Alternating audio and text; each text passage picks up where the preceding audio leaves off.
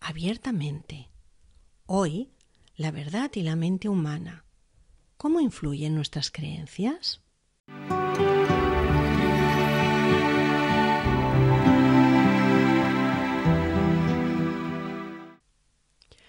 Henry Ford, si crees que puedes, tienes razón. Si crees que no puedes, también tienes razón. Decidir lo que quieres creer depende de ti. A tu mente no le interesa la verdad. Partimos del error de creer que yo soy mis pensamientos. Convence a tu mente de algo y esa será tu verdad. Estamos saturados de mensajes que nos mantienen creyendo que somos lo que pensamos, lo que decimos o lo que hacemos. La publicidad juega con nuestras creencias para poder motivarnos a comprar, consumir o divertirnos de una manera determinada. Los anuncios, sus canciones, siempre nos llevan a pensar que si utilizamos el color de moda en las uñas, este año estaremos más atractivos, o si tenemos tal o cual marca de reloj, seremos más felices, cuando en realidad la felicidad y lo que nosotros somos no depende de lo que tengamos o de lo que compremos, pero es igual. La publicidad se basa en sugestionarnos para que creamos que una mentira es una verdad y es algo esencial para nosotros. Y nuestra mente no sabe diferenciar si eso lo construye como una creencia real.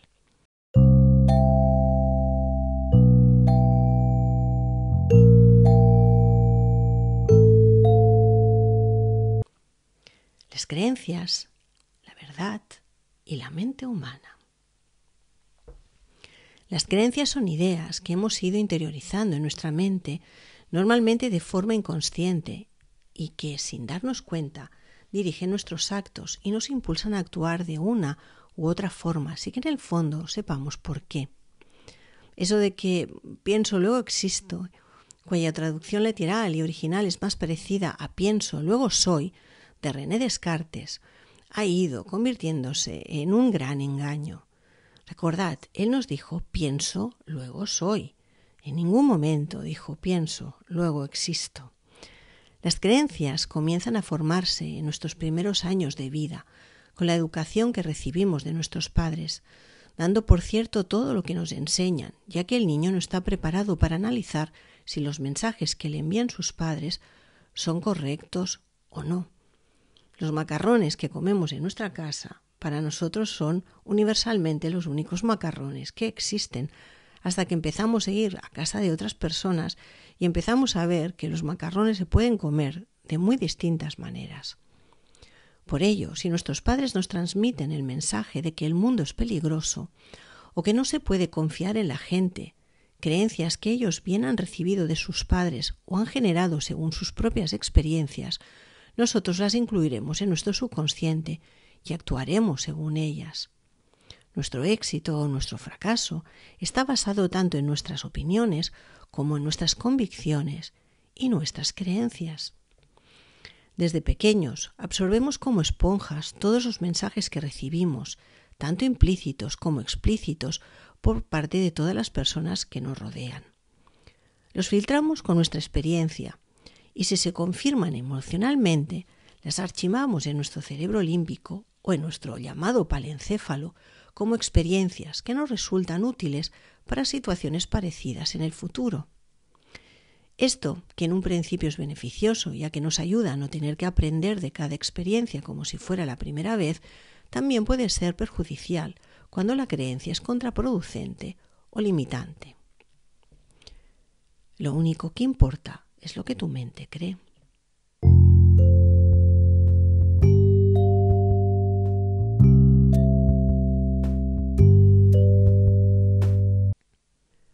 Tu cerebro es un rebelde al que no le importan cuántas pruebas o personas digan algo, porque él solo se focalizará en una cosa. Lo que yo creo es la auténtica verdad de las verdades verdaderas. Seguro que has visto seguidores de clubes deportivos que se han peleado por creer que su club es el mejor, o que lleguen sus hinchas a odiarse entre sí.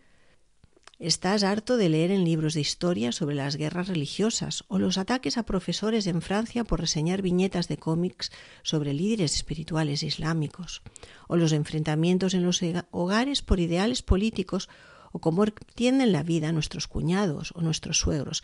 Todos estáis hartos de ver esas conversaciones que les llamamos conversaciones de besugos, porque ninguno de los dos van a llegar a ningún acuerdo y ninguno de los dos se va a poner eh, de acuerdo en ceder a lo que el otro está opinando, porque para cada uno la verdad de su partido político, la verdad de su religión o la verdad de su creencia sobre cómo funciona el motor de un coche o la marca de un automóvil va a ser inamovible.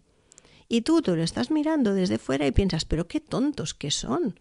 En cambio, tú después te pelearás con tu pareja porque no ha puesto el lavavajillas como tú creías que es la manera correcta y la única válida de poner el lavavajillas. Porque los cubiertos, evidentemente, según tú, han de ponerse mirando hacia arriba. Y para él los cubiertos han de ponerse boca abajo para que los cuchillos no nos pinchen. Así que, ¿cuál de los dos tiene la razón? ¿Los dos? O tal vez ninguno de los dos, porque igual nos aparece alguien que nos dice que la mejor manera de ponerlos es una tercera. Las personas tenemos una fuerte necesidad de asegurar que nuestras creencias internas, actitudes y conductas son coherentes entre sí. Cuando el ser humano percibe una incoherencia entre sus creencias y su comportamiento, se esfuerza en evitar ese conflicto, para que no le arrastre a la falta de armonía interior. León Festinger dedujo la teoría de la disonancia cognitiva ya en 1957 y es muy importante destacar que la disonancia cognitiva solo se produce cuando los sujetos tienen libertad de elección al realizar la conducta. Nunca se produciría una disonancia cognitiva si la persona se siente obligada o forzada a hacer algo en contra de su voluntad.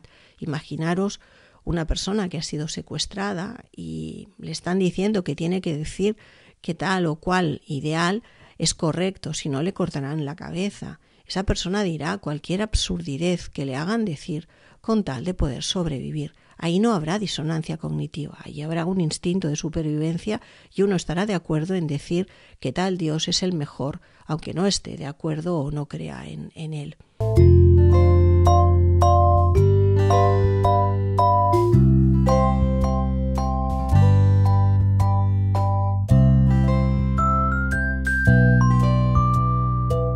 Por lo tanto, la disonancia cognitiva solo ocurre cuando se produce en contra de lo que yo pienso, cuando yo tengo que comportar o aceptar un comentario sobre mí con el que no estoy de acuerdo.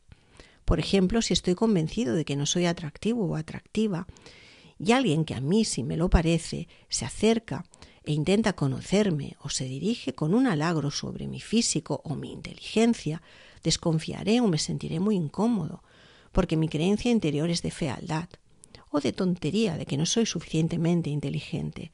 Por lo tanto, cuando esa persona que quiere conocerme, que me ve atractiva o que me ve inteligente y quiere relacionarse más o mejor conmigo, cuanto más intenta convencerme esa persona de mi belleza o de mi inteligencia, más molesto o incómodo me hará sentir, porque más convencido estoy de que esa persona está acercándose a mí por algún interés desconocido o porque se quiere burlar o no entiendo el qué está ocurriendo y me hará sentir tremendamente en lucha. Entraré en una disonancia cognitiva. Hay muchos ejemplos acerca de la, de la, inconsistencia que supone creer que tu modo de ver la vida es el único válido y diariamente tenéis un montón en vuestro día a día. La mente es una herramienta extremadamente potente y como tal es fundamental ser consciente de ello y utilizarla de manera responsable.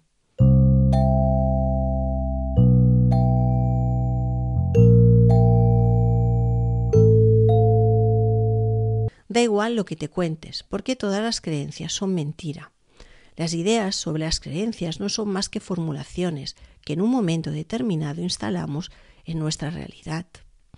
Cuando yo decido que no soy inteligente cuando yo decido que no soy eh, hermoso, cuando yo decido que no podré superar los exámenes e incluso llego a tener crisis de ansiedad porque estoy convencido de que suspenderé, son creencias limitantes que yo he creado en mi vida y que me van a complicar en mayor o menor grado la existencia y mi relación tal vez con los demás.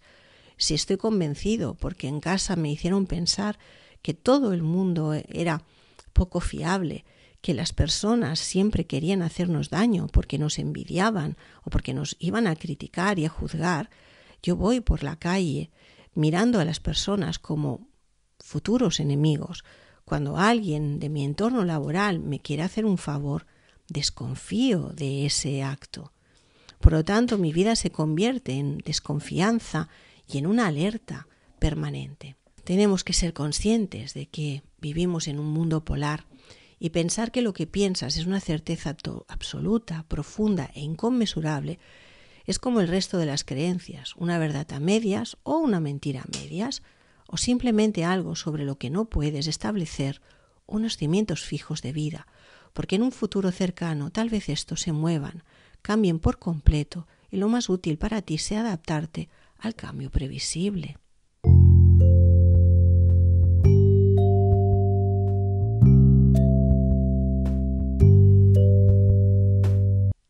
Años atrás no aceptábamos la no polaridad, no aceptábamos la no dualidad, no aceptábamos que hubiera un género neutro. Simplemente nos dividíamos en hombres y en mujeres.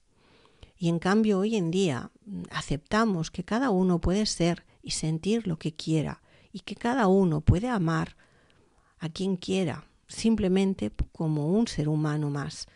En cambio aún hay personas que siguen pensando que solo existen dos posibilidades, blanco-negro, hombre-mujer, y eso les crea mucho conflicto con las realidades cambiantes que tenemos en nuestro mundo actual.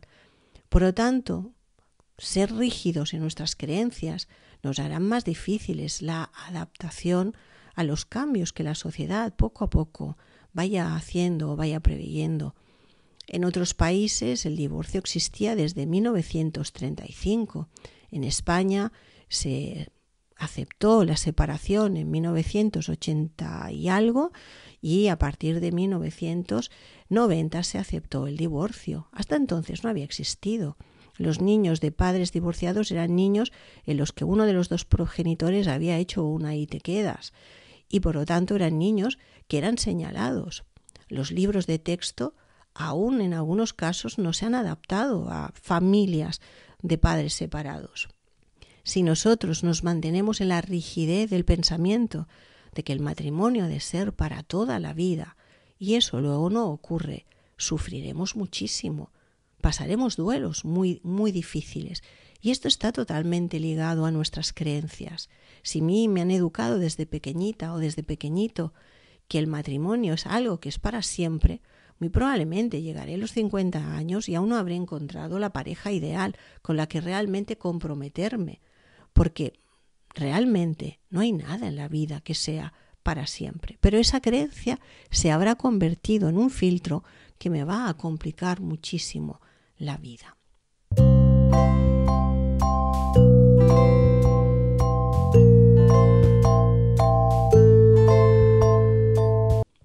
Para conseguir librarnos de las creencias limitantes, las que identificamos como un problema en nuestro día a día, propongo un total de seis claves con las que reflexionar sobre nuestro pensamiento. La primera trata de ser más flexible. Cuanto más rígidas son nuestras creencias, menos adaptables somos al entorno y a las circunstancias que nos rodean. Esto lo hemos estado hablando ahora.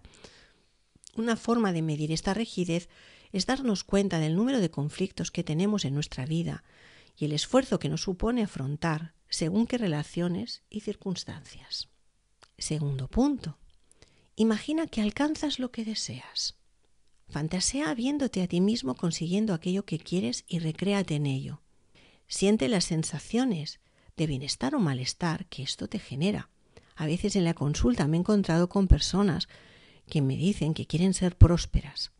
Pero cuando hacemos un juego en el que se imaginan que mm, están en la calle, en la pobreza más absoluta, mendigando, y que uno de sus familiares viene a recogerlo para acogerlo en casa y darle un bienestar, En esa imagen pueden sentirse cómodos o incómodos. Esto ya nos da una respuesta de cómo sentimos la prosperidad. El segundo ejercicio es vernos en un hogar sencillo, humilde, tranquilo, normal, sin cosas que nos sobren o cosas que nos falten. ¿Y cómo nos sentimos cuando nos viene a visitar nuestros padres? Si ahí hay incomodidad, quiere decir que necesitamos tener más para sentirnos aceptados o amados. Si ahí hay normalidad, quiere decir que eso nos hace sentir bien con el papel que jugamos dentro de nuestro entorno familiar. El tercer paso es hacernos ver en una casa de lujo, casi un palacete, con piscina, con criados. Si ahí nos sentimos orgullosos, contentos y felices recibiendo a nuestros padres, quiere decir que nosotros realmente nos sentimos bien siendo prósperos. Si ahí nos sentimos incómodos y sentimos que nuestros padres se van a sentir mal, quiere decir que tenemos una limitación de nuestra prosperidad, en la que solo vamos a poder ser personas que se muevan en un margen intermedio. Porque si no nos vamos a sentir excluidos. Ahí tenemos creencias limitantes que han aparecido en nuestra prosperidad y vamos a tener que trabajar Imaginaros cuán limitante pueden ser nuestras creencias si solo nos sentíamos bien siendo mendigos callejeros.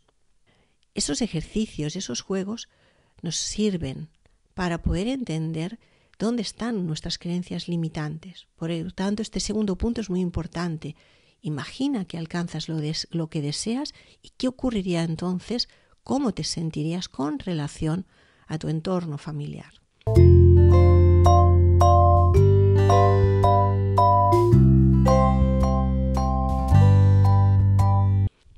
Tercer punto, investiga el origen de tu creencia. Cuando hayas detectado una creencia limitante, averigua de dónde procede. Quizás viene de la infancia, de una experiencia laboral, de un comentario o una frase que te dijo un amigo. A menudo nuestras creencias están basadas en cosas que nos dijeron nuestros padres u otras figuras de referencia para nosotros. Entonces, es importante que una vez sepa cómo me relacionaría con lo que deseo alcanzar y me está costando obtener, cómo de alguna manera puedo empezar a detectar que lo sembró y por lo tanto si detecto lo que lo sembró puedo cambiarlo. Por lo tanto aquí pasaríamos al cuarto punto. ¿Esto que crees es verdaderamente así siempre? ¿Estás ante una creencia recibida de otra persona o es tuya? Esa es una pregunta importante que tienes que intentar contestarte. ¿Es verdad de acuerdo con quién eso que tú crees? ¿Qué autoridad tenía esa persona? Cuando tenemos miedo a mm, irnos muy lejos de nuestro barrio, de nuestro entorno, y eso nos crea caminar por las calles con mucha tensión. Es bueno pensar que nos decían nuestros padres o uno de nuestros progenitores o cuidadores, tal vez una abuela que estaba con nosotros cuando decíamos que nos íbamos a comprar al centro y nosotros vivíamos en un barrio apartado del centro de Barcelona o del centro de nuestra capital. Si cuando salíamos nos decía, ten mucho cuidado, ¿eh? que no te roben, que no te hagan daño, que no pierdas nada.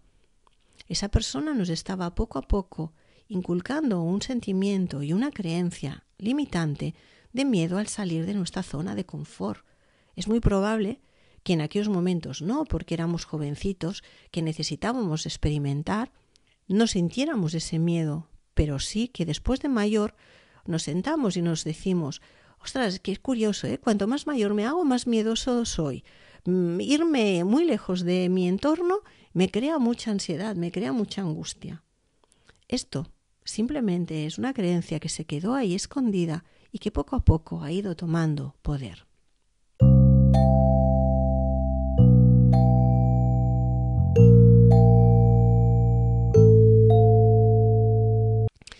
La quinta cosa que deberíamos trabajar es descubrir su parte positiva. Todo comportamiento encierra una intención positiva, así que pregúntate, ¿de qué te protege esa creencia? ¿Por cuál podría sustituirla? Con la nueva creencia, ¿logras la intención positiva de la vieja? Conseguir poder contestar estas preguntas es fundamental, porque vuelvo a repetir, todo comportamiento, toda conducta tiene siempre una parte de protección, una parte de protección que a veces se convierte en dañino, porque nos limita, porque nos crea una fobia, porque nos genera un pensamiento que nos hace desadaptados. Pero es importante entender qué función tenía para poder sustituirla por otra, con la intención positiva que ahora sí que nos será útil y así podremos sustituir la vieja. Y último punto, detecta para qué te sirve actuar así.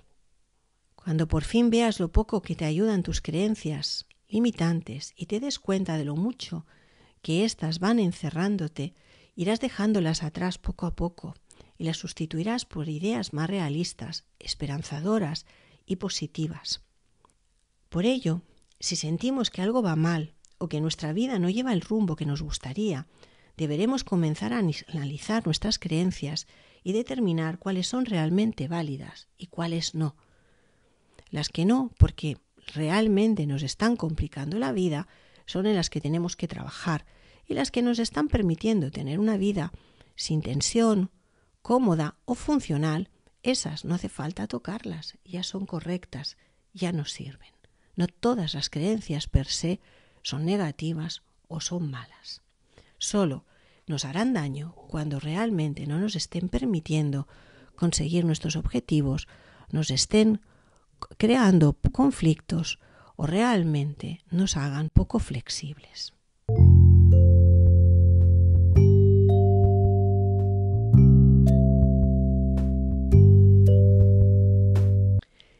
Llegados a este punto, me gustaría eh, recomendaros algunos libros, como hacemos siempre en el post. El primero me parece muy interesante, es del doctor Mario Alonso Puig, es Resetea tu mente, descubre de lo que eres capaz. El siguiente es de Albert Ellis, Ser feliz y vencer las preocupaciones. Walter Riso, para aquellos que queráis darle un toque un poco más espiritual, pensar bien, sentirse bien. Optimismo vital de Bernabé Tierno, Psicología Punk de Víctor Amar. Es un libro que me parece muy, muy interesante y que en muchos momentos os sacará sonrisas, pero que dice verdades como puños. Y además sin tapujos directos. Y Mindfulness para vivir sin miedo de Ellen Flix, que lo podéis encontrar en papel, en ebook y en audiolibro también. Y para mí unas películas que son muy ilustrativas y que pienso que son interesantes incluso verlas en familia, sería Silencio Bruno de Pixar, Joy de David O. Russell, Figuras ocultas de Todoro Milf y como siempre me gustaría que me expliquéis qué os ha parecido el post, qué os han parecido los libros recomendados o las películas o las series en función de cada uno de estos posts. Si queréis saber más sobre mí podéis ir a mi página web www www.elenflix.com o www.elenflixescritora.com. Podéis también acudir al Instagram Elenflix o a Facebook Elenflix o al Facebook Elenflix Escritora. Y por último, a mi canal de YouTube Elenflix. Y como no, podéis escucharme en Spotify y también en el canal de YouTube. Que seáis buenos y felices.